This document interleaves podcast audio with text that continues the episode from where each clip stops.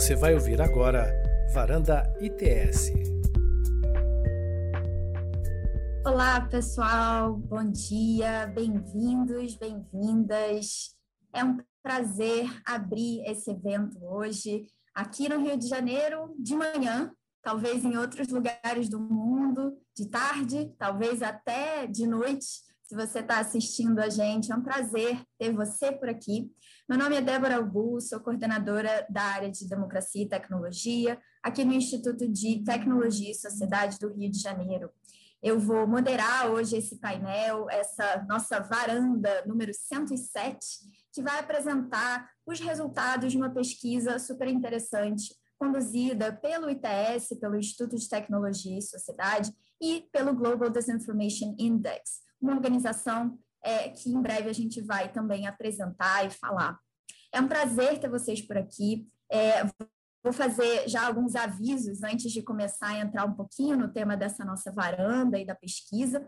Primeiro deles, né, é agradecer e já colocar para vocês que temos intérpretes, tanto de Libras, aqui no canal em português, como vocês podem ver, e também em todos os outros canais. Nós temos um canal inteiramente em português, um canal inteiramente em inglês e também um canal é, que usa né, os áudios originais. Então, você vai poder ouvir tanto em inglês e em português, porque temos aqui um painel é, multinacional né, também é, de, de painelistas. Então, fiquem à vontade para escolher o link que, enfim, melhor convier para você. Todos os links estão no chat desse é, do YouTube. Então, cliquem lá, é, a nossa equipe vai deixar todos os links para vocês assistirem e escolherem qual é o melhor canal para vocês. Além disso, é, lembrando né, também que hoje a gente vai apresentar uma pesquisa, né, que é a pesquisa de riscos para desinformação na mídia online brasileira. E essa pesquisa já está disponível também no site do ITS. Você pode clicar no link no chat e também na descrição no YouTube para conferir a pesquisa completa. Mas hoje, né, é, nesse início, vamos fazer uma apresentação dessa pesquisa. Né? Uh, vale a gente contar um pouco, né?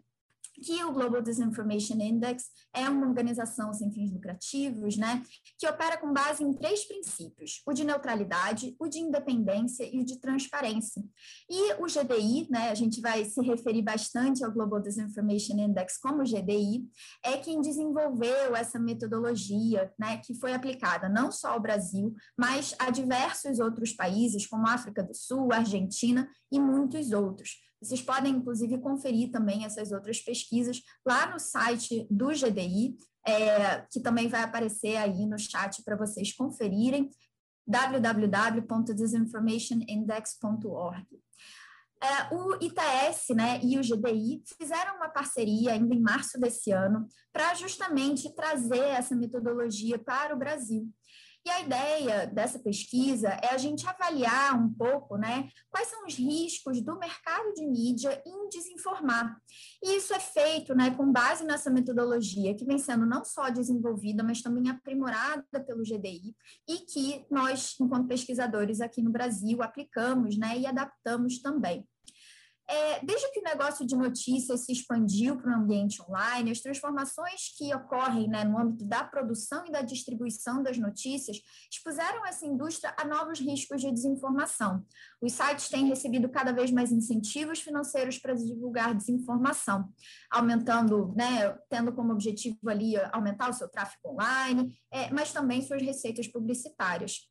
No meio tempo, né, a gente está, inclusive, fazendo esse evento online, não podendo fazer ele presencialmente, porque a gente vive hoje uma pandemia que nos coloca uma crise sanitária é, sem precedentes, né?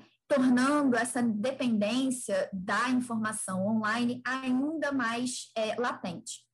Vale, então, a gente contar né, que essa pesquisa visa apresentar é, hoje, né, essa varanda visa apresentar os resultados dessa pesquisa aqui no Brasil, aplicando né, essa metodologia que foi desenvolvida pelo GDI, e a gente vai contar um pouquinho disso ao longo de três apresentações hoje com os nossos painelistas. A primeira delas é a Tayane Guimarães, pesquisadora aqui do Instituto também. A segunda é do Emanuel Brandi, do GDI, o Global Disinformation Index, e a terceira é da Andrea Doyle, que também é pesquisadora e atuou nessa pesquisa diretamente. Eu vou apresentar cada um deles e passar para cada um deles, mas vou fazer ainda um último lembrete. O chat é para ser usado por vocês a todo tempo.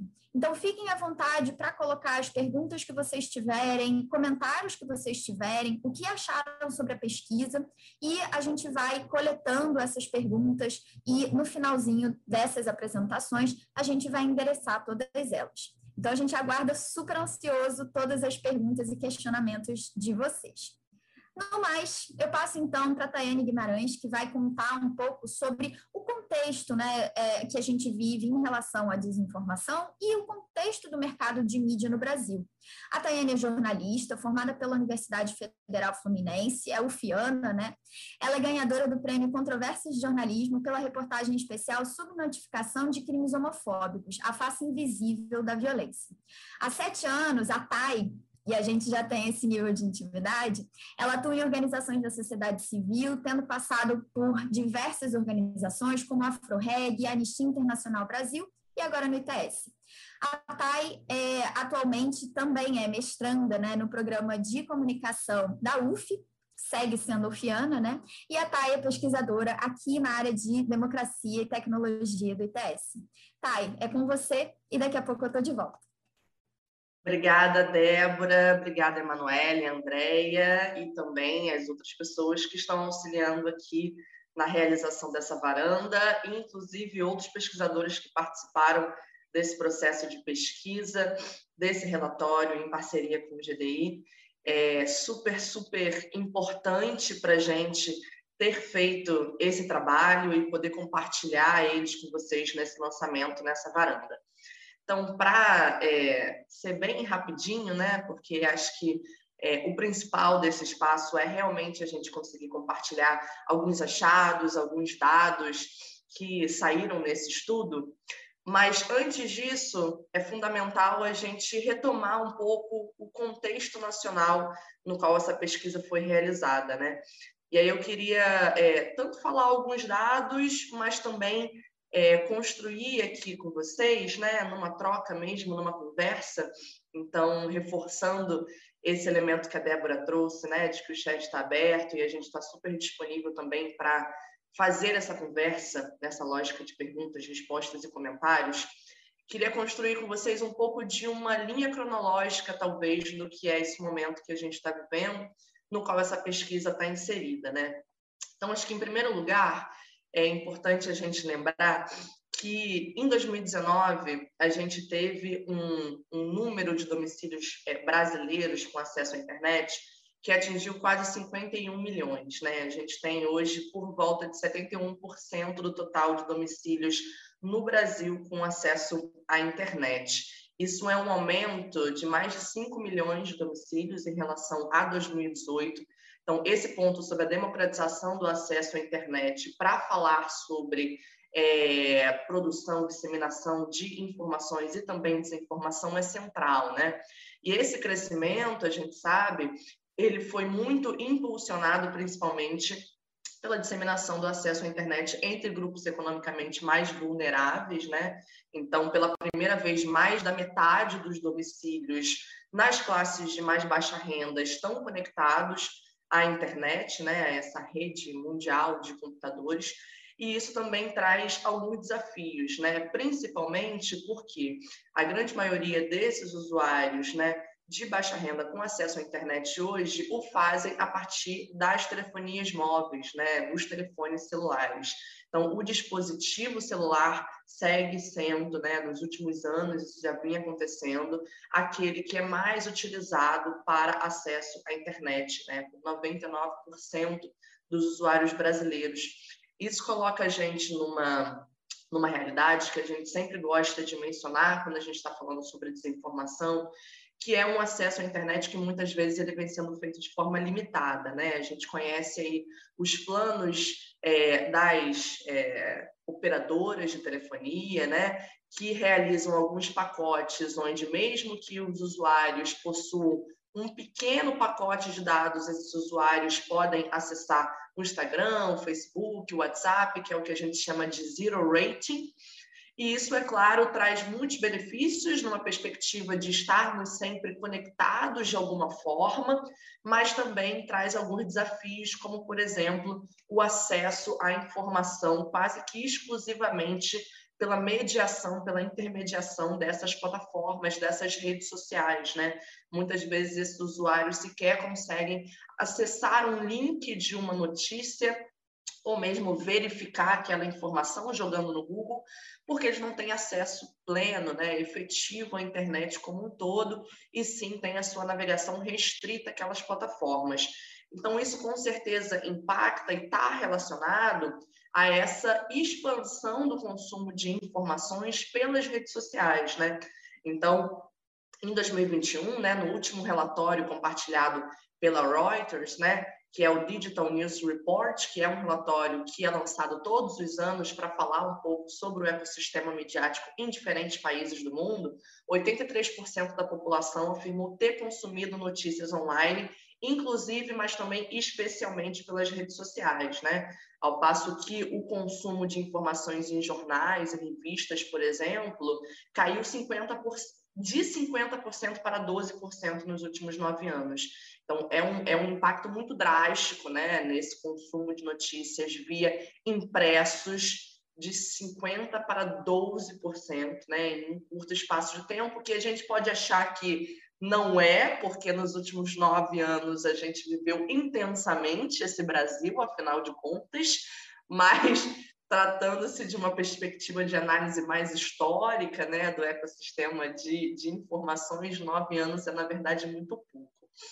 Então, é, o Facebook continua sendo o principal canal para consumo de informações no, na, da população brasileira, né, seguido pelo WhatsApp, e aí sempre vale ressaltar, né, lá em 2017, quando o WhatsApp teve um boom maior, né, a partir da compra, venda para o próprio Facebook, a gente já é, possuía, né, aqui no Brasil, 10% de todos os usuários do WhatsApp no mundo, né? Então, desde que o WhatsApp tem uma maior abrangência e um maior acesso, o Brasil é um mercado consumidor é, importantíssimo para esse mensageiro, né?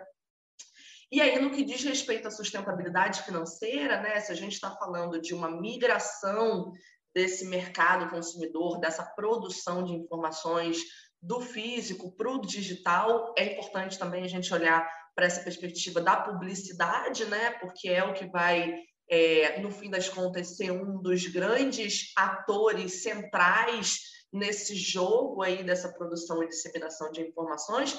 Inclusive, esse relatório, né, esse estudo em parceria com o GDI, é, tem uma perspectiva de olhar para esse mercado de publicidade, né, então de conseguir é, identificar é, pontos chaves né, desses riscos de desinformação nesse ecossistema de mídia para conseguir fazer com que empresas financiem menos, né, e não financiem, em última instância, veículos com alto risco de desinformação, etc. Né?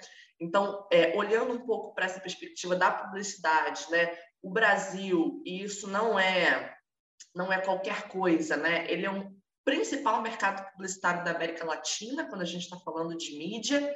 A TV aberta continua sendo é, o que atrai a maior parte dessa receita de publicidade, mas é muito perceptível esse crescimento gigantesco dessa publicidade é, no mercado digital. Né? Então, a gente teve um boom muito grande, por exemplo, é, de 40% é, em 2019 em comparação ao ano anterior, e existem algumas previsões aí que, por exemplo, colocam uma soma de 200 é, uma soma de 5 bilhões de reais em gastos com publicidade no mercado digital em 2022, em comparação a 2014, que a gente teve 200 milhões. Então, a gente coloca 2014, 200 milhões com gastos de publicidade e uma perspectiva de 2000, 2014 com 200 milhões em gastos de publicidade e 2022 aí fazendo uma projeção de 5 bilhões, né? É um, é um crescimento drástico que, claro, nos últimos anos, né, aí pensando 2020 e 2021, é, isso foi ainda mais impactante. Né? Então, é claro que a pandemia que nós ainda estamos vivendo, né, impactou também é, de forma muito intensa nesse mercado, né, acelerou essa migração para as plataformas digitais.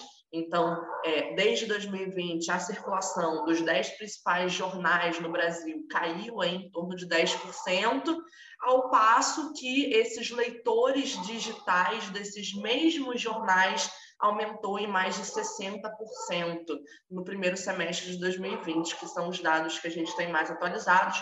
Provavelmente no segundo semestre e no primeiro semestre de 2021, isso teve um crescimento ainda maior.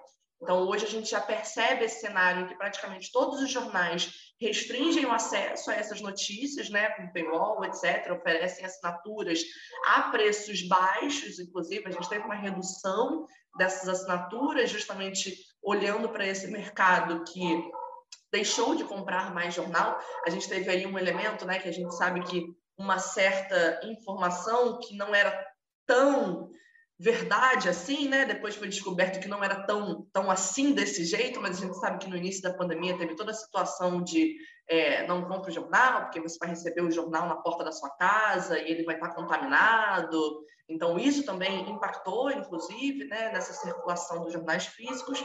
E é esse um pouco o cenário de publicidade que a gente, que a gente vê hoje, né? Um financiamento cada vez maior, um investimento cada vez maior de publicidade nessas plataformas digitais, sejam elas blogs, redes sociais, né?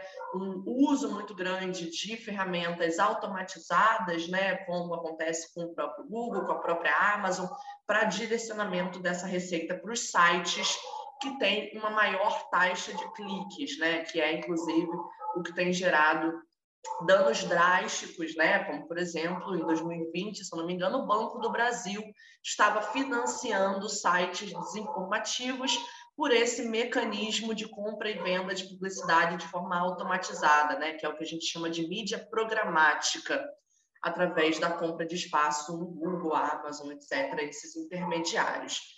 Então, é, nesse sentido, né, o, o, o ecossistema mediático brasileiro é, e aí, Débora, vou só te pedir se em algum momento ir finalizando, vou finalizar em cinco minutinhos, mas qualquer coisa vai me mostrando a mão, assim, porque eu costumo falar bastante. Nesse sentido, o ecossistema midiático brasileiro, que ele é historicamente hegemonizado né, por grandes grupos de comunicação, proprietários individuais que controlam aí mais da metade dos veículos de comunicação de grande relevância, né, de grande alcance no país, passou por uma mudança muito profunda nos últimos anos. Né? A gente teve um boom, um surgimento de muitos novos atores, produtores de informação, a criação né, do, da, das, dos blogs, é, das páginas pessoais no Facebook, no, no Instagram, desses influenciadores, é, que é absolutamente positivo numa perspectiva de democratização do acesso aos meios para produção e disseminação de informação, né? É, mas também traz novos desafios, né? Então a gente percebe é, que apesar da gente ter é, essa redução dessa concentração mediática, isso também é, nos colocou num cenário de um ecossistema de informação mais profundamente polarizado e partidarizado, né? Então a gente é, tem feito alguns estudos no ITS é, e um em particular em 2018 que foi muito interessante que analisou, por exemplo, é, o consumo de informações por é, clusters, né? Ou seja, grupos partidarizados opostos no Twitter, né? E esse estudo percebeu que esses leitores consumiam informações de fontes completamente diferentes, né? E quanto mais isolados eram esses atores, mais radicalizadas eram as mensagens que esses atores compartilhavam na rede, né? Então, é muito difícil a gente falar sobre é, é, debate democrático, consenso em torno de um debate de um certo tema, né? Ou mesmo compreender toda a desinformação que circula em torno de um determinado tópico, quando a gente tem redes que são absolutamente isoladas e onde é, os usuários, né, enfim, cidadãos brasileiros, consomem efetivamente informações, notícias completamente distantes, completamente diferentes. É, e é óbvio, né, além dessa polarização que a gente já vem vendo desde 2016, na verdade, né, antes aí da eleição é, de 2018, a gente tem o fenômeno do WhatsApp, né, que não é só no Brasil, é na Índia também, é em diversos outros é, países, mas que no Brasil é muito central, e que a gente sabe que é, a, a, circulação de notícias por links no WhatsApp é muito intensa, se mostrou muito intensa nas pesquisas que aconteceram no pós-2018, e também que se mostrou muito problemática, porque você é, percebeu, né, nós pesquisadores percebemos que grande parte desses links que circulavam e que circulam ainda nesses grupos de WhatsApp são de veículos, né, conhecidamente disseminadores de desinformação, né? E aí quando eu digo conhecidamente, são tantos veículos que constantemente estão sendo verificados pelas agências de checagem né, que nós temos no Brasil, aos fatos, Lupa, Estadão Verifica, etc., que fazem um trabalho importantíssimo,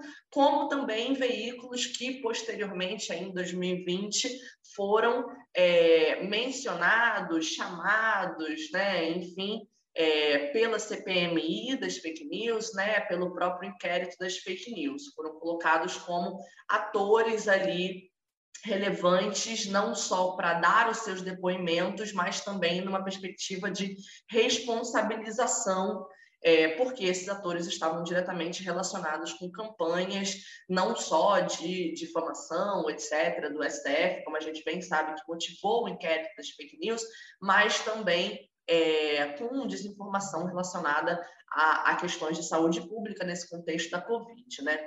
Então, eu não vou, não vou passar por alguns dados drásticos, né, que estão no relatório nessa parte de contexto, para inclusive vocês poderem olhar depois com um pouco mais calma e pelo nosso tempo, mas só queria finalizar com, com algumas questões é, para a gente ficar na cabeça, né? Desde 2020 a gente vem vem passando por um, por um debate político muito intenso sobre regulamentação das plataformas digitais, uma perspectiva de conter aí é, a disseminação de desinformação. Isso vem colocando a gente em caminhos bastante complexos. Então, a própria lei das fake news né, é uma lei bastante polêmica, enfim, por, por ter alguns pontos aí que falam sobre privacidade dos usuários, falam sobre a própria é, possibilidade de acesso desses usuários às plataformas digitais, né? Mas que, por exemplo, essa legislação ela é, estabelece que os responsáveis, né, pela promoção, pela construção e pelo financiamento de serviços de automação, né, ou seja, é, os bots, né, no, no, linguajar mais, mais tradicional, é, e radiodifusão também de, de, de, notícias com a intenção né, mesmo de manipulação do debate público podem ser punidos né, com penas de até cinco anos de prisão. É, então, a gente vem vivendo um debate bastante intenso que ainda não acabou é, relacionado a esse contexto de financiamento e produção massiva de desinformação com o uso aí de, de atores automatizados, né? ou seja, atores não, é, não autênticos né? para a disseminação de informação.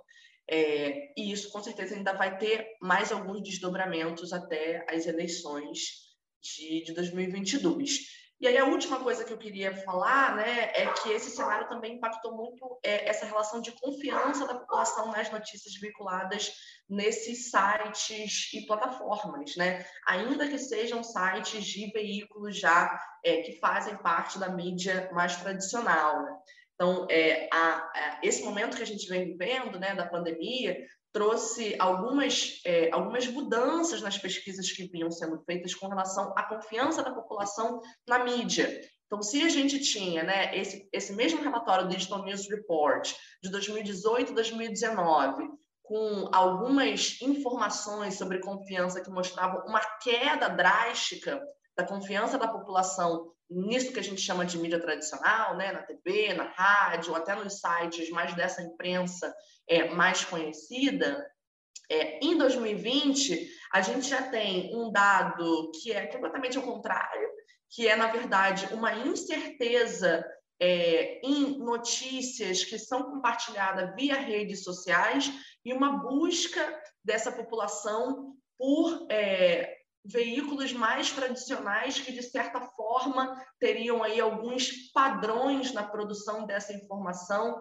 que demonstrariam, de certa forma, mais confiança nas notícias sobre a crise sanitária, né? Então, é uma mudança um pouco no paradigma que veio a partir, provavelmente, de um de uma sensação de medo, ansiedade e desconfiança mesmo pela quantidade de informações contraditórias sobre a Covid que estiveram circulando nesses últimos dois anos e que colocou aí a gente nesse cenário diferente do que estava acontecendo em 2019, né? Ou seja, mudanças muito rápidas e muito drásticas em pouquíssimo tempo nisso que a gente chama desse ecossistema mediático informacional brasileiro. Então, é, queria passar um pouco isso de contexto, né, no qual essa pesquisa do GDI está inserida. É, e agora eu já passo para a Andrea para falar a parte mais importante e retorno depois com recomendações e também é, no debate. Obrigada. Obrigada, Tayane, pela apresentação. É super importante a gente entender exatamente isso que a Tayane colocou, o contexto no qual essa pesquisa se desenvolve. Antes de passar para a Emanuele, que é a nossa, o nosso próximo painelista, eu queria só dar um alô para o pessoal do PPGI-CI, né, é, do IBICT lá da UFRJ. Obrigada pela participação, pessoal. É tipo alô caravana, né? Só que, enfim, no outro nível, gente. Mas dando um alô para vocês e obrigada pela pelo, enfim, por estarem aqui compartilhando também e certamente queremos muito ouvir de vocês. Eu passo agora a palavra para o Emanuel e faço, antes de apresentá-lo, uma breve é, digressão para dizer uma coisa muito importante sobre a metodologia de classificação de riscos do GDI. Essa metodologia, gente, ela não visa identificar ou rotular esses sites de notícias como veículos confiáveis ou veículos de desinformação. Pelo contrário, né? A abordagem que o GDI desenvolve, ela se ancora muito na ideia de que, assim, há um conjunto de, identif de identificadores, né, ou de indicadores que pode refletir o risco global de que um determinado site veicule ou não desinformação. O Emanuele vai explicar isso muito melhor do que eu e apresentando, né, o Emanuele é gerente de produto é, no Global Disinformation Index, o GDI. Ele anteriormente trabalhou por mais de 10 anos no Google, atuando tanto em pesquisa quanto em anúncios também. Ele liderou a expansão internacional e o lançamento de recursos de segurança da marca, né, como o Google AdSense, o GDN, a maior rede de anúncios do mundo. Emanuele, fique à vontade para fazer sua apresentação. Uh, hello, everyone. Um, it's an honor to be here. Um, quick introduction. My name is uh, Emanuele. Um, I'm originally, you can tell from my name, I'm originally Italian. Uh, I lived in, based in UK, working for the Global Disinformation Index. So culturally, I'm close, I'm quite close to Brazilian culture. I'm really, really happy to hear, um, to learn about the market. It's really fascinating. I really appreciated the previous presentation from Tayane. It was really great to learn more about the context in the, in the market. Um, I worked for a few years uh, for Google in, in Asia, particularly in emerging markets, and I see many common patterns uh, with the largest uh, emerging markets. And of course, Brazil is one of the one of the very largest uh, emerging markets. So there are some interesting elements in common with other emerging markets and other elements that are quite unique to Brazil. And I, will I'll cover on them uh, quickly during the, the presentation. Uh, so I'll share my screen in a minute. Um, and yeah, like Deborah mentioned, um, I'm going to also cover um, our methodology and also our definition of this information, which is really one of the most unique traits of um, how we tackle the problem. Um, some of the most distinctive components of GDI is like the way we define this information, which we think makes it much more um, tractable problem. Um, and also and also remove some of the issues with with public debate of true versus false, and let us focus on the on the issue of um, real world threat to individuals and institutions and organizations and groups.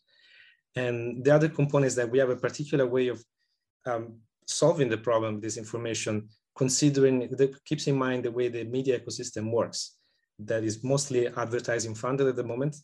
And so we work in collaboration with governments, um, uh, with, um, uh, with, with organizations um, in the NG, we get funders around the democracy, and also we work with public companies, as particularly in the advertising technology space. And this is, is important for us to work with many different actors to get uh, this influence. And this advertising is at the as the root of some of the editorial guideline decisions of newspapers. So it's helpful to be involved with that too. Okay, quick overview on GDI, who we are, um, independent, neutral, and transparent. I like to say a few more words about what we actually mean with that in, uh, in, in, practical terms. Independent would mean that we don't rely on a source um, to sustain ourselves. We don't rely 100% on one source. We think it would be would not make us independent if we rely 100% on government um, investment or even international organization um, uh, investments. So we have di different uh, source streams of um, uh, revenues to be able to allow us to sustain ourselves, working with private sector, public sector, and um, and also the, the neutral component. Uh, we define with that being apolitical. So we are evidence-based. We have a methodology that is quantifiable. Um, th this is really removes the, point, the, problem with partisan uh, opinions we tried as much as possible to remove bias. It's really hard to remove completely bias, and it's a process that you know we have uh, we are constantly improving to remove and take out bias from our, our judgment. Um, transparency, we publish our methodology, and we are, we have an appeals process for sites that have been detected by our system and by our experts as high risk. So we have a, a we we are open for debate as well. So the, the key, the one, the one thing I want to mention is our definition of disinformation. So we, we particularly chose this word disinformation, which sometimes get used as a synonym with misinformation or, or, or uh, fake news. We think is actually as a, as a difficult, different meaning. Um, the disinformation means information that is intentionally used to mislead. And we, we go one step further by defining this as adversarial narrative. So we think disinformation is a narrative that has a particular uh, idea about creating conflict and dividing the population. Uh, so being divisive is an important element. The other thing we want to check also that is there is a real world harm to other, an individual, a group, uh, an institution. So not people may be unhappy against a particular government, elected government, that's fine. But if they start thinking uh, there's no point going to vote, the, the institutions like the judiciary, the police, uh, like advocating for like the complete dismantlement of all this that is not a political view that is an anti-institutional um, an anti-system view that we consider being a threat.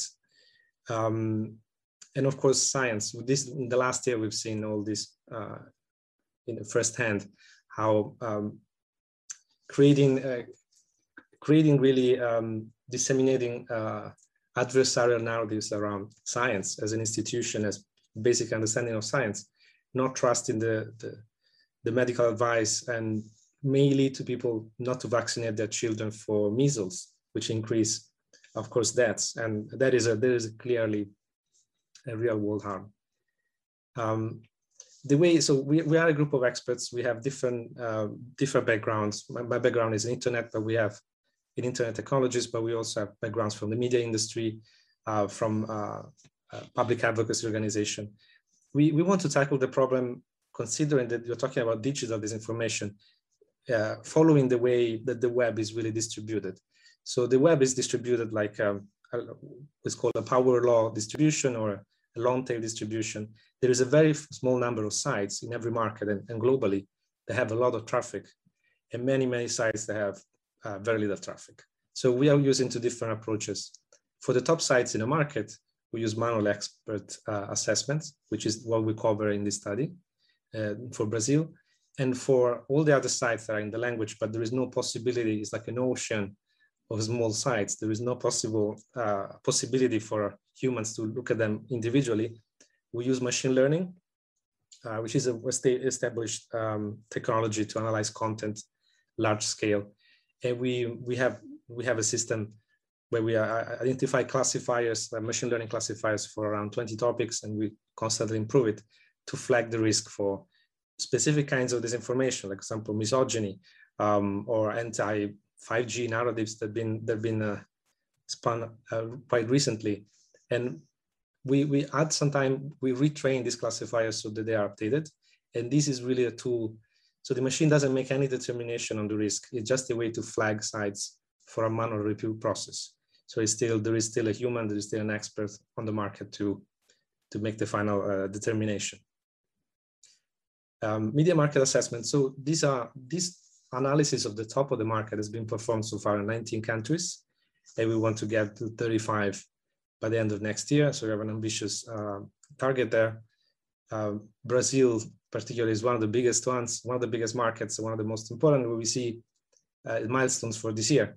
So this is the numbers. Th these are the sites that have been covered by the analysis, and this is the distribution of risk that we see um, uh, among in the market. So it, it ranges from minimum risk. So the green sites actually are the quality ones, and the maximum um, risk are the, the bad quality ones. We can go later in, the way, in details into the way that this index is, that is calculated. There is two main pillars we look at, um, look at content and operations on the site. And uh, we can just mention already, this is uh, an index. So it's a compounded metric.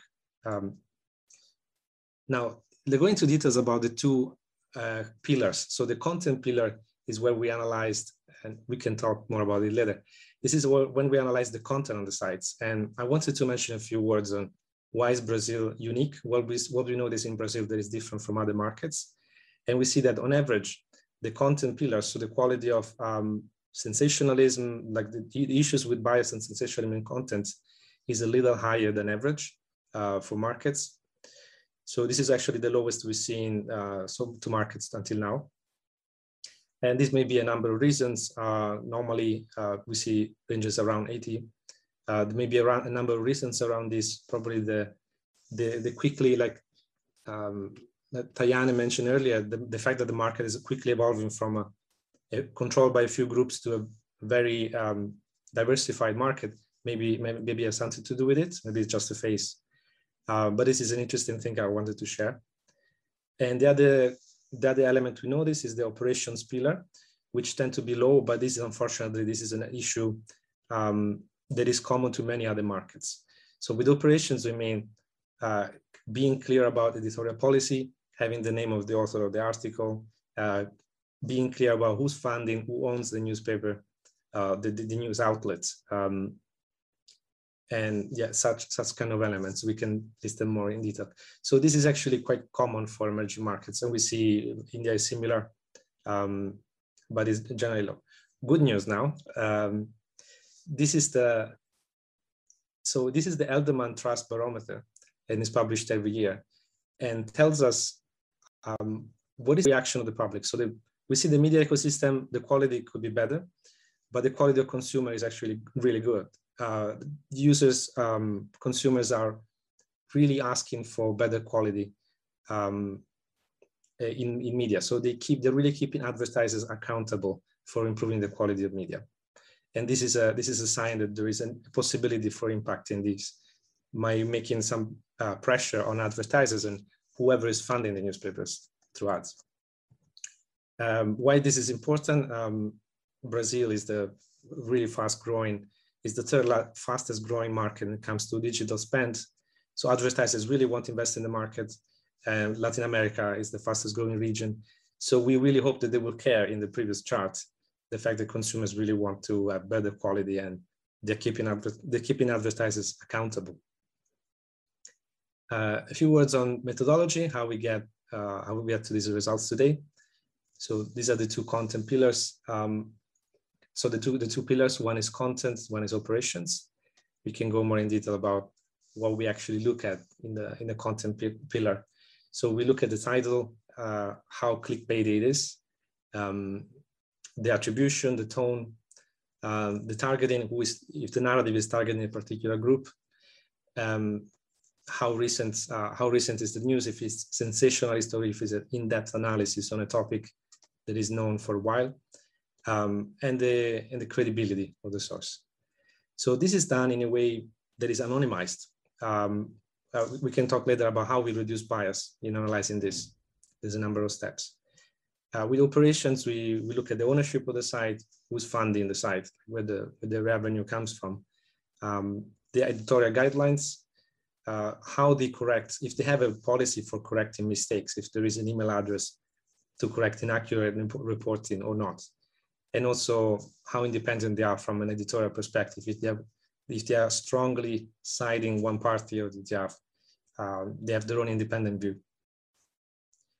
Um, an important piece of our analysis is we are we are really analyzing individual sites, but in a way we are also giving an assessment on the market overall. Um, now, this is not really important to get the, the, overall. We don't really want at this at this stage. We don't want to get on a level of risk for the entire market. We are still looking at individual sites, but it's still important the way we pick the sites, and is a and is an ongoing process that we are improving over time. Uh, but we try to do our best to get really uh, to the top of the market. To do this, we use various signals like Alexa rank rankings. Um, we are using also other sources. Lately, we switched to other providers of um, uh, web analytics Facebook and Twitter followings. This is my very relevant for Brazil as uh, social media is huge in Brazil. And, and also we work with our partners locally uh, on figuring out whether we are missing any of the major news outlets or regional coverage news that may be important to include in the report. Um, our, our, approach, um, so it draws from our, our, analysis is based on the journalism and trust initiative standards. So we, we, we have an, a panel of experts who help us define this methodology. And the risk rating uh, is defined as a standard deviation. So we keep in, keep in consideration all these factors and there is a, there is a composite indicator that keeps in mind all of this. So this is what boils down to the overall um, risk score for the site.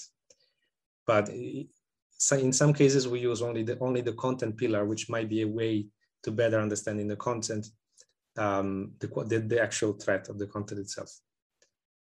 And this is finally the, the few steps we use to mitigate bias. There are many, we just list a few. Uh, the training process uh, for, for the experts, uh, we make sure that they are, they are trained in a, in a consistent way. And we have also, we are checking the reliability of how they agree on a single rate, on a, on a specific rating. If two raters get receive the same training and they have very different outcomes, it means the interpretation of our framework may not be right and we go back to training. So making sure that there is a common understanding of what we define all these different categories mentioned before. Um, one step we have to reduce bias in the operations pillar is to have multiple reviewers, at least two, sometimes more, to ensure that we have we cover different points of view and and, and we could reconcile reconcile that for accuracy if there is different point of view from a political point of view as well. Um, so for operations, uh, this is this happens for both operations and content. We have two independent reviewers at least. And the text, one important uh, thing to notice is that when the reviewers look at the text, there is no reference to the site. There is pure, purely text, and um, there's no reference to the website. So the name of the author is stripped off. Um, so they're actually purely looking at the content on the page. And this is this is what they use to make the determination whether this is this is biased or sensationalist and so on. So this is a brief presentation. Um, yeah, open for questions. Anything, I don't know if you want to go question to the end, but thank you for the for allowing me to, to share this. Thank you, Emanuel. Obrigada, Emanuel. É, vamos deixar as perguntas para o final. Então, relembro a vocês que estaremos, né, o chat está lá aberto para vocês colocarem comentários e perguntas. Manuel, obrigada pela apresentação e eu acho que ela é super interessante porque não só ela fala né, um pouco sobre a metodologia que o GDI aplica, mas também insere o Brasil né, no contexto mais global. Então, vocês estão olhando para vários países diferentes, entender né, aonde o Brasil está nesse sentido é super importante também. É, eu passo agora a palavra para André Doyle, que vai apresentar os principais resultados da pesquisa, mas antes, inclusive, de apresentá-la, eu faço uma, uma referência aqui. A Andréia foi uma das pesquisadoras, né, uma das revis, revi, revisadoras né, que trabalhou é, nessa pesquisa, mas além dela também a Carla Rodrigues, que, enfim, está acompanhando a gente aqui pelo chat, já mandou um olá também. Olá, Carla. É, e também faço uma referência aos outros autores do relatório, Ana Carolina Benelli e Redson Fernando, que também fazem parte da equipe aqui do ITS Rio, é, especificamente da área de democracia e tecnologia. Então, um alô para vocês também. É, espero que vocês estejam acompanhando por aí. A Andrea, gente, é doutora em Ciência da Informação pelo PPGI-CI e BICT da UFRJ, então está lá junto com a nossa caravana.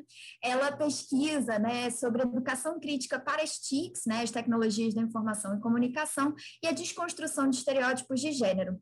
Atualmente, a Andrea é pesquisadora do projeto Redes de Conhecimento Científico do IBICT, coordenado por Milton, Milton Shintaku, e colaboradora também do projeto de produção de informações para o enfrentamento de violência contra a mulher, Acolher Gênero, da UFPB. Ela é membro da FEBAP, da rede Coinfo, Media Cult e da Unesco Meu Alliance. Ela é mãe, ex-fumante, empolgada e terra redondista. Inclusive, adorei você dizer que é terra redondista, Andréia. Achei super interessante essa sua caracterização.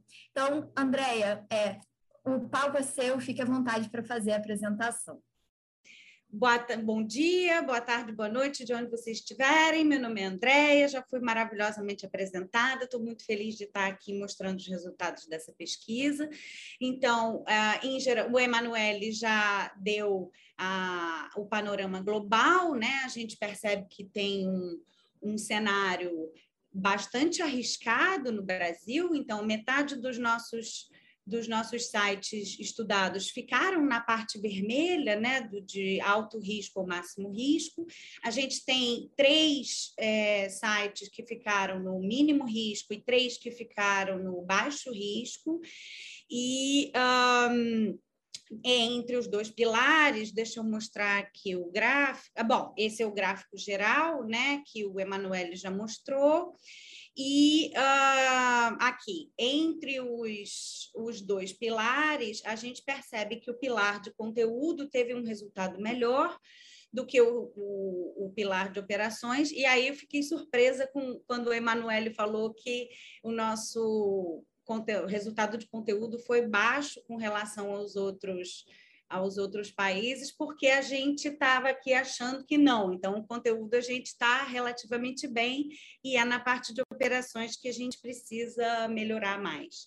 Mas, enfim, ah, eu vou explicar um pouco como que esse, vou entrar um pouquinho no detalhe desses indicadores, e aqui eu trouxe um panorama sobre é, a divisão entre os pilares, né, os resultados de conteúdo e operações pelas faixas de risco, para a gente ver que as coisas são, elas caminham mais ou menos juntas, né? São duas formas de olhar para o para o site e para a notícia que está dentro desse site, mas normalmente elas caminham bem juntas. Uh, e aqui, então, especificamente sobre o conteúdo, que foi, inclusive, a, a parte que eu participei dessa pesquisa, esse é o, o detalhamento dos indicadores. E aí a gente pega, assim, acima da média, a gente tem uma correspondência entre o título e o conteúdo da, da matéria bastante alta. A gente tem a presença de lead, né, que é aquela, aquele textinho que é, apresenta a notícia, quem, o que, quando. Isso, isso tem um resultado relativamente bom. E a, a gente tem essa característica de não também é, é, mirar um alvo e difamar especificamente esse alvo, essa pessoa, esse grupo, em geral nas notícias, né? Assim, lembrando que é sempre um indicador é, naquela escala, né? Assim, assim, de muito, de pouco, de médio, de mais ou menos, de nada. Então, um, essas são as melhores características das notícias que a gente avaliou, né? O, o título, o lead e não mirar em, em difamar grupos específicos. Por outro lado, aqui nessa parte, a gente vê abaixo da média a questão da, dos vieses e da linguagem sensacionalista, que teve um, um, resultado abaixo da média, e a questão também aqui mais para o lado do, da, da cobertura ser recente, recente com relação ao evento que ela está é, comentando ou informando, e é comum no sentido de ser coberto por outros veículos também. E aí, essa questão a gente debateu bastante, inclusive, porque você é, é, anunciar uma coisa perto da data do evento, né? É uma, é uma indicador de qualidade e outros veículos também é, noticiarem a mesma coisa, também é um indicador de qualidade. E aí, por outro lado, tem também a questão de ah, mas aí se você faz um jornalismo investigativo, que você ou que você vai dar um furo ou que alguma coisa, você não tem a, a cobertura ampla de outros veículos, e isso também é um indicador de qualidade. Então, a gente é, tem um, os, os, dois lados né, nesse, nesse indicador. Uh, aí, sobre a parte de operações, a análise é diferente, né? Porque em, o conteúdo a gente foi, como o Emanuele disse, olhar o, a, a notícia propriamente dita, né? o texto, a construção interna da notícia, se é a linguagem que foi construída, o, a forma que a argumentação está colocada. Então, a gente foi olhar para o texto. E essa parte do, das operações, a gente foi olhar para o site. Né? o, o o, a empresa, o veículo, a construção do site, como é que as coisas são apresentadas nesses sites. E aí a gente tem um resultado relativamente baixo na média geral. E, uh, mas mesmo assim, dentro desse resultado baixo, acima da média ficaram as questões de propriedade, né, de quem são os grupos que são donos daqueles veículos, as, as linhas editoriais e os princípios de regras de funcionamento do site também ficaram acima da média, e os, a política de comentários, se tem moderação, se tem orientações, se deleta post e tal, também ficou um pouquinho acima da média.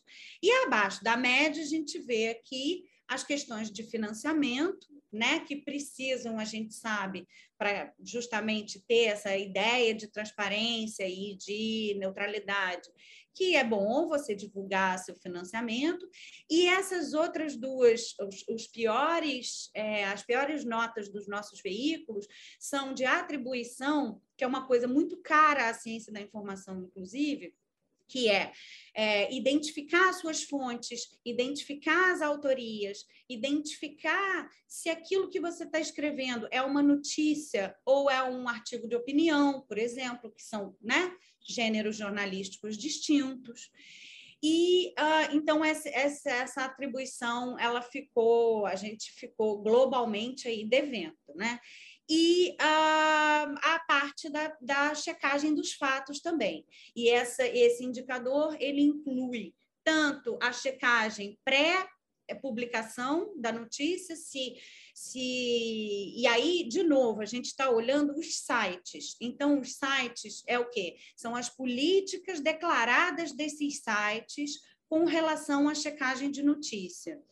Então, uh, e você tem a pré-publicação e você tem também a correção, as erratas, e, e se essas políticas estão bem descritas no, no site.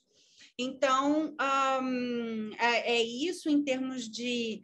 Um, em termos de resultados, né? para esmiuçar um pouquinho mais o que, que a gente encontrou dentro desses indicadores. E agora eu vou passar para a Thay apresentar as recomendações finais. E posso ficar aqui é, passando os slides para ela. Obrigada, Andréia. É, então, acho que a gente pode é, também ressaltar, né? Que a nossa principal, é, nossa principal intenção, inclusive, é, nesse espaço, né, nesse lançamento, é pensar numa perspectiva de, de melhorar esse cenário, né? Então, quando a gente investiga, né, a gente faz pesquisa, especialmente nesse caso, com a intenção de entender como que está o ecossistema né, de mídia brasileiro diante de padrões internacionais para o exercício do jornalismo, a ideia é fazer uma análise sobre esse objeto para, é, inclusive, recomendar coisas para que é, os veículos possam aprimorar os seus trabalhos, né? Então, pode passar, Andréia, por favor. Diante desse, desses dados que a Andrea trouxe, né, que não é um cenário positivo, né, então que a grande maioria dos veículos não, não atingiram aí os riscos é, mínimos né, de, de desinformarem o seu público, é, algumas recomendações básicas eu acho que é super interessante da gente ressaltar aqui. Né? Então, é, primeira delas, né, adotar padrões jornalísticos e operacionais que tornam as informações sobre as políticas transparentes.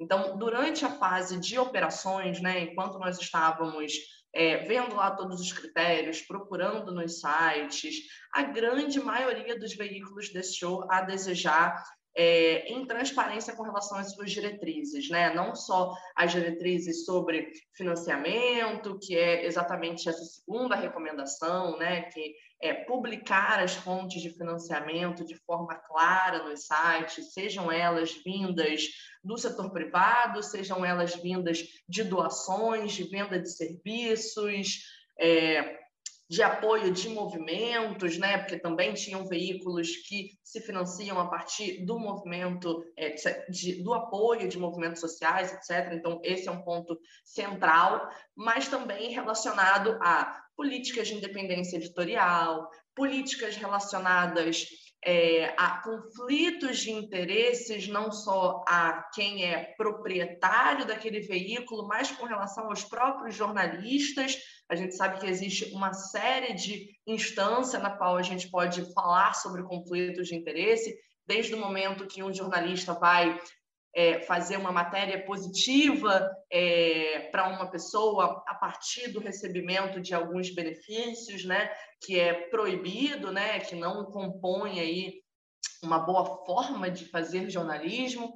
É, então, toda essa publicação, né, de financiamento, mas também das linhas editoriais, independência editorial, diretrizes para correções, né? Isso é isso é central, né, gente? A gente sabe que é, muito antes da gente falar sobre desinformação, fake news, etc., alguns erros sempre foram cometidos e sempre vão ser cometidos, né? Erros, inclusive, não só intencionais, mas erros de apuração, erro no processo de contato com a fonte. Então, ter diretrizes para a realização dessas correções também é super importante, né? Em quanto tempo aquilo vai ser corrigido no site? Vai ser em 24 horas? Direito à resposta, que é uma coisa, inclusive, que está prevista em legislação, né?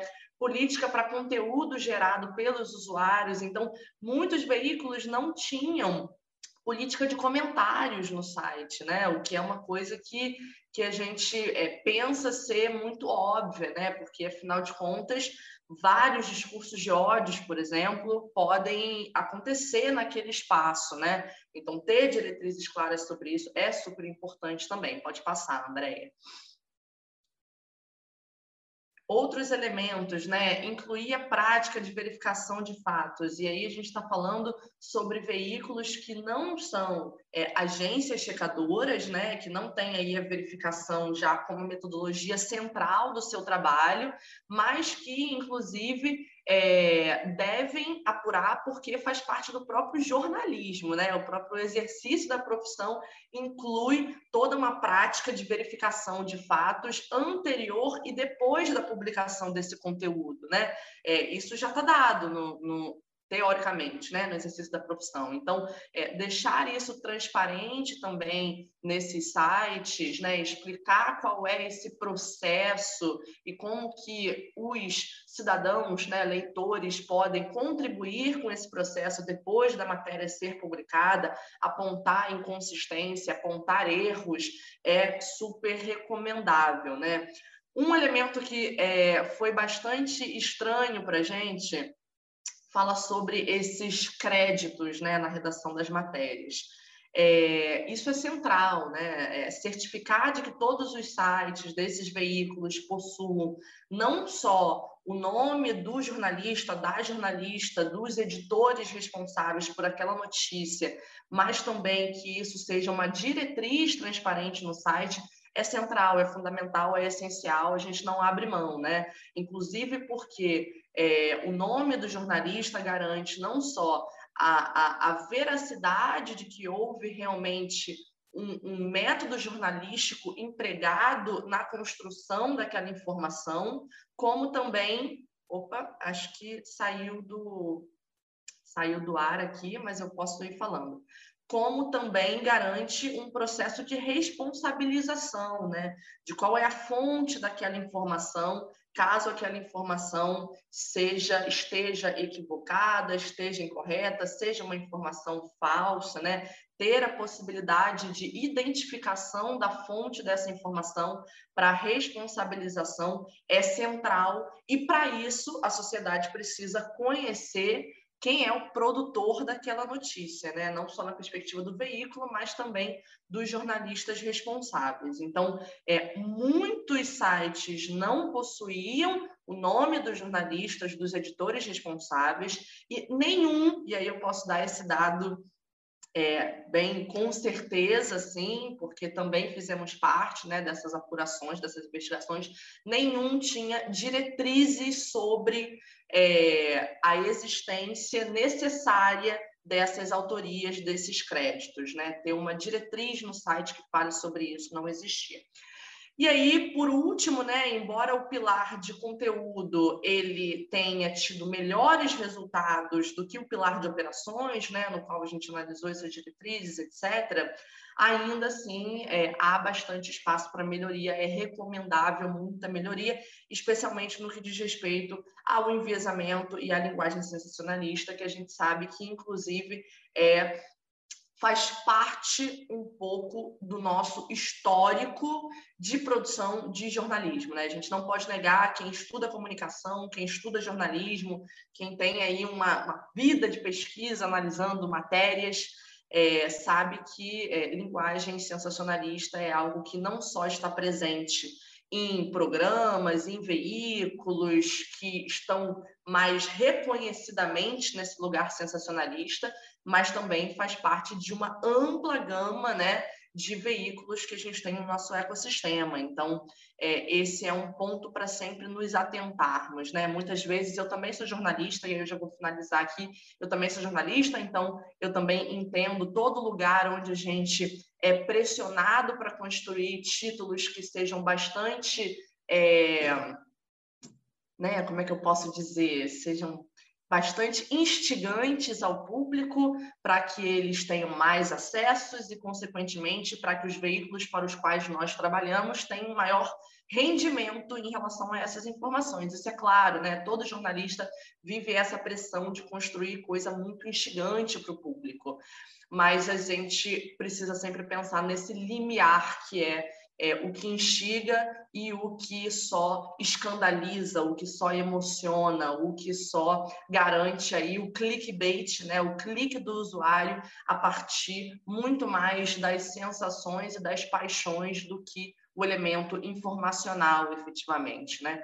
Então, é, esse é um ponto que teve menos é, resultados é, drásticos, como foi de operações, mas que também a gente precisa sempre é, estar atento. Então, finalizo por aqui. Abro também para caso Débora, Emanuele e Andréia quiserem acrescentar algo. E aí a gente pode abrir para o debate caso tenham perguntas. Obrigada. Obrigada, Tayane, obrigada, Andréia, pela apresentação dos principais resultados, né, e também as recomendações que a gente já coloca dentro dessa pesquisa. A gente tem algumas tantas perguntas e a gente tem pouco tempo, gente. Então, eu, na verdade, vou aglutinar duas perguntas aqui em uma, é, que é a pergunta da Marília e uma pergunta que foi feita também pelo Augusto, um pouco mais no início é, da nossa fala, que é uma pergunta que fala justamente sobre quais os caminhos né, de solução da desinformação. Então, é, muito se fala sobre o caminho da regulação, né? Então, a gente pensar em leis, a gente pensar nessa coisa um pouco mais dura, talvez, né? É, do caminho da regulação como é, uma forma de solucionar o problema da desinformação. Mas a pergunta, né? E aqui eu estou adaptando um pouco, Marília, Augusto, me perdoem por não estar usando exatamente as palavras de vocês, mas na opinião de vocês, quais talvez são os melhores caminhos para o combate à desinformação, para além da regulação? Fiquem à vontade, Tayane, André e Emanuele, para responder, é, é endereçada a todos vocês. Bom, então ah, é claro que esse trabalho ele é especificamente de análise das mídias, né, do, do ecossistema das mídias e tal, mas na, na, minha atuação, pelo menos, a gente vai pelo caminho da, da educação para as mídias, para a informação, né, o que a gente competência em informação ou educação midiática e tal, para justamente que as pessoas entendam essa construção dessas notícias, né? Que existe uma parte de construção da notícia que foi a parte de conteúdo, dos pilares do conteúdo, né? Assim, como que você constrói a argumentação, a linguagem, a apresentação daquilo, e, e por outro lado, o, o, o pilar do, do, das operações, que é quem é essa instituição, como que essa notícia se encaixa dentro desse, desse site, como que esse site se encaixa dentro de um mercado maior. Então, tudo isso são, são ah, compreensões que não são muito comuns de serem ensinadas nas escolas, de serem ensinadas nos, nas, nas universidades até, porque nós aqui todos praticamente viemos das, da informação, né, da ciência da informação ou da comunicação ou das ciências da comunicação e da informação, se for juntar tudo, mas as pessoas que não estudam isso no ensino superior, elas têm um pouco mais de, de dificuldade por não ter mesmo acesso a esse tipo de, de compreensão e de, é, de aprender a pensar nas notícias no sentido da sua construção e do seu contexto. Então, essa é a minha linha de atuação. Tem outras. Obrigada, Andréia. Tayane, Manuele, querem comentar? Um, yeah, I wanted to mention um, the way we look at the problem, the solution to the problem from the Global Disinformation Index um, is by working, uh, by looking at the way the media ecosystem is, has changed in the last few years. Diana mentioned earlier that the media ecosystem has changed a lot uh, in Brazil in the last few years, but this has really happened globally in the last 20 years. Now the media is mostly online. The consumer is also changed. The, the user has changed. The consumer of the news has changed. The expectation now is to access news for free. Um, very few people remember what it's like to pay for a newspaper and to read. You know, if you really want to have a big, you know, a broader understanding of the the news in the past, you had to buy maybe 10 different newspapers and read all of them, which is not humanly possible. Uh, but some people actually wanted to do that and now it's now it's possible to visit many websites in one day um, powered by ads and this is the way the world has changed today so we think the solution we are, we are a small team and uh, you know there is we are outnumbered when it comes to trying to change society. And i think there's a possibility to, do that. So i like you know mention like brazilian jiu-jitsu like you, you, have, you have a special art to you know being a smaller um, more more lean opponent trying to uh, overcome or defend yourself from something that is much bigger and heavier than you. Someone so we, we need to be smart at this. And i think a solution is to work within the system and try to understand how the incentives work so we believe that working with governments is important but it's very dangerous for governments to because it steps very closely to the issue of censorship uh, when it, the government wants to make a determination what is uh, what is real, what is not, what is fake, what is not. So I think is the our approach is to really categorize content from a from a perspective of narratives and figuring out which narratives advertisers don't want to be associated with. If you think about your favorite brand, your brand that you trust and you think is the most credible, they probably don't want to be associated next to misogynistic content or anti-immigration or racist. And they, they definitely don't want, if you don't want to be seeing the content, they definitely don't want to be associated with that content because that goes the reputation. Um, there goes the reputation if they do that. So that is really that is really the way we can work within the system uh, to try to increase transparency. And when it comes to so when I joined, my background is in this information. Eh, sorry, is in uh, internet internet technology.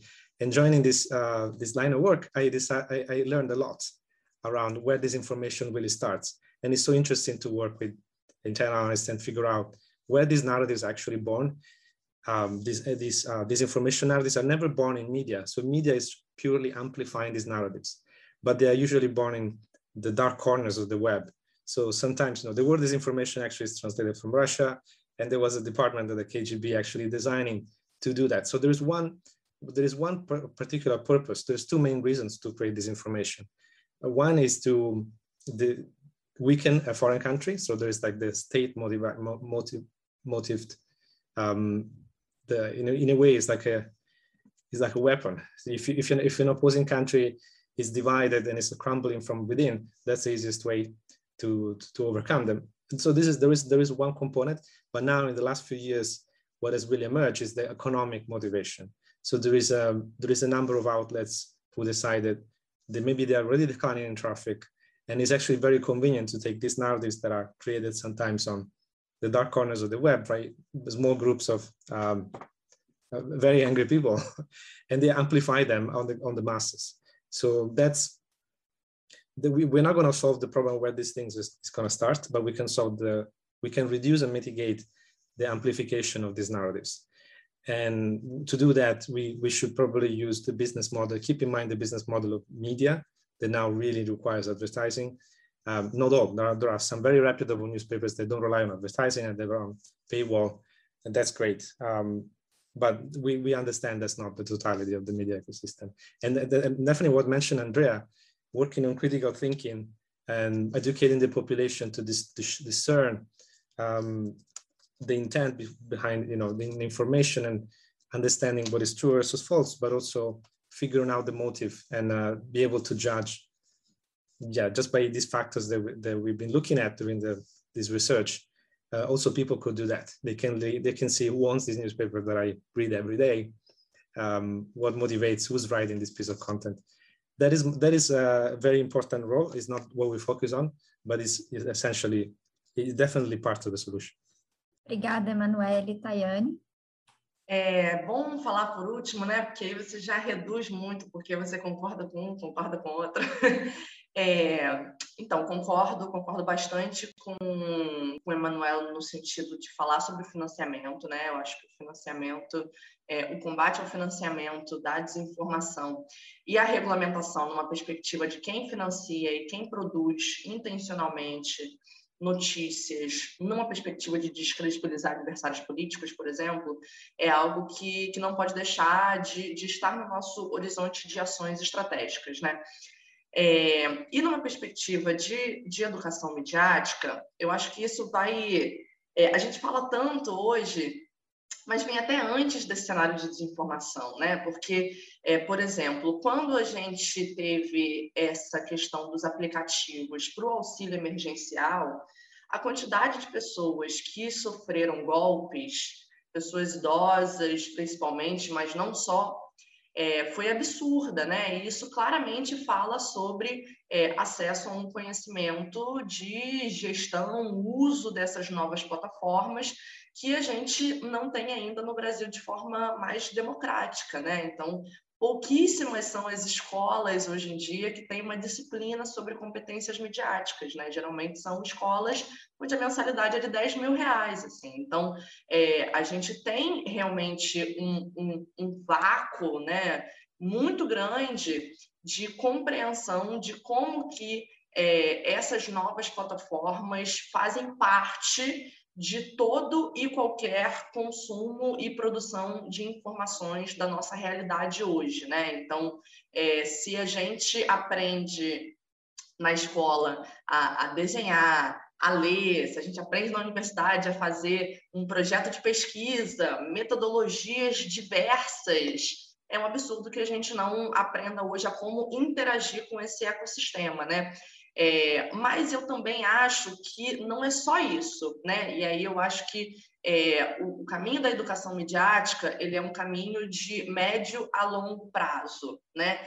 E ele é um caminho que a gente vem tentando percorrer a partir de parcerias no terceiro setor. Muitos e muitos e muitos professores e professoras sempre estão presentes nos espaços que, que eu vejo acontecerem sobre desinformação. Então, é, é, é engraçado, eu gosto de reforçar isso, porque quem está na sala de aula, quem está na ponta desse processo de aprendizagem, sempre está muito ansioso para conseguir absorver essas competências, para conseguir né, é, trocar com esses, com esses estudantes são esses profissionais da educação, e falta muito incentivo do setor público, né, especialmente para que isso aconteça. É, mas é certamente um caminho de médio é, e longo prazo, né? É, e numa perspectiva de estratégia mais a curto prazo, né? Eu sempre bato um pouco nesse elemento que é da gente é, compreender por onde e como as pessoas consomem e compartilham informações. Então, eu sempre cito a pesquisa que a gente tem, que a gente fez aqui no ITS, que foi a pesquisa Ablatam, é, e ela está lá disponível no site depois para quem quiser é, dar uma olhada foi uma pesquisa feita com crianças e jovens no Brasil, que ela foi replicada em diversos outros países da América Latina, para se compreender as dinâmicas de consumo, produção e disseminação de informações entre jovens, né? E aí, por exemplo, né, quando a gente perguntou para esses jovens qual era o principal motivo deles compartilharem uma informação, a resposta que veio foi porque eles acreditaram que essa informação era verdadeira e também porque uma pessoa próxima pediu para que eles fizessem isso. Então, existe o um elemento é, do social, né, das comunidades nesse processo de consumo e compartilhamento de informações.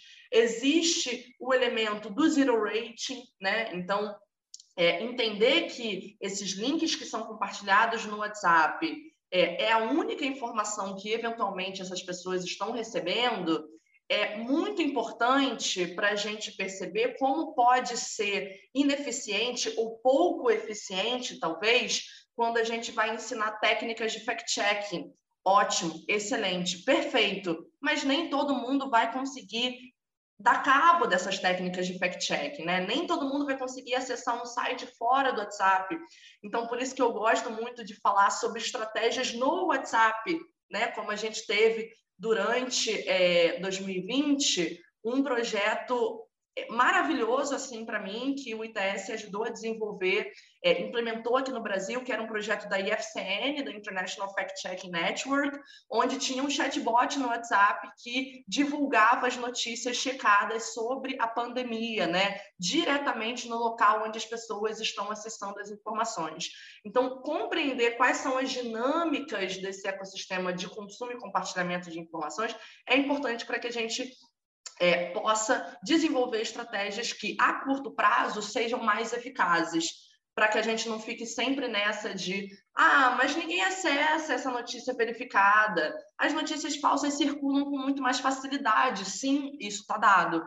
Então, as estratégias que a gente precisa desenvolver precisam ser feitas compreendendo esse cenário. A gente não pode fechar os olhos e falar, a gente não tem como resolver isso a gente tem sim alguns caminhos mais eficientes que a gente vem percorrendo aí, que a gente pode percorrer. Então, finalizo aqui, porque sei que nós estamos avançados no tempo, e agradecer de novo a pergunta, porque foi excelente pergunta, Marília. Obrigada. Obrigada, Tayane. Obrigada, Andréia. Obrigada, Emanuele. Eu vou pedir desculpas para o Guilherme, para a Daniela, para a Renata, para o Ricardo, que foram vários dos nossos participantes que fizeram perguntas aqui, mas infelizmente a gente não conseguiu endereçar todas. Então, eu convido vocês para, inclusive, podem nos acessar se quiserem conversar mais sobre isso. É, tanto Emanuele, Tayane, Andréia deixaram aí seus e-mails, eu também deixei meu e-mail, fiquem à vontade para nos acessar. É, eu queria agradecer muito aos nossos painelistas que é, não só apresentaram essa pesquisa, mas tentaram compreender né, e contextualizar aonde o Brasil está é, no meio né, dessa, desse caos informacional, mas também né, de a gente tem que entender isso como um ecossistema. Eu acho que a Emanuele trouxe um conceito muito interessante da gente olhar isso como uma, é, como, como uma ecologia, né? Então, olhar a partir dessas dinâmicas que são, inclusive, orgânicas, né? É, a desinformação, ela não é nova, ela não é um fenômeno que vai sumir daí a pouco, né? Ela vai continuar fazendo parte do ecossistema informacional e cabe a nós, enquanto pesquisadores, mas também organizações, da sociedade civil, jornalistas, né, de pensar esses caminhos para como a gente vai mitigar os efeitos nocivos, os efeitos negativos da desinformação. Eu lembro a vocês que o link para acessar a pesquisa completa, tanto em inglês quanto em português, está na descrição do vídeo e está também no chat de todos os canais de transmissão. A pesquisa está disponível também no site do ITS e no site do Global Disinformation Index, o GDI. Eu agradeço a todos os presentes, foi um prazer. Faço um último agradecimento também aos nossos intérpretes, tanto nossos intérpretes de Libras, também nossos intérpretes aqui de português e inglês, e a toda a equipe que apoia né, e que ajuda a gente a fazer esses eventos ficarem lindinhos, como vocês veem por aí, a nossa equipe de mídias aqui do ITS Renata, Thales, Stephanie, Karina, todo mundo da equipe de mídias. Muito obrigada, pessoal. Nos despedimos e um bom resto de semana para todos. Tchau, tchau, pessoal. Você ouviu Varanda ITS.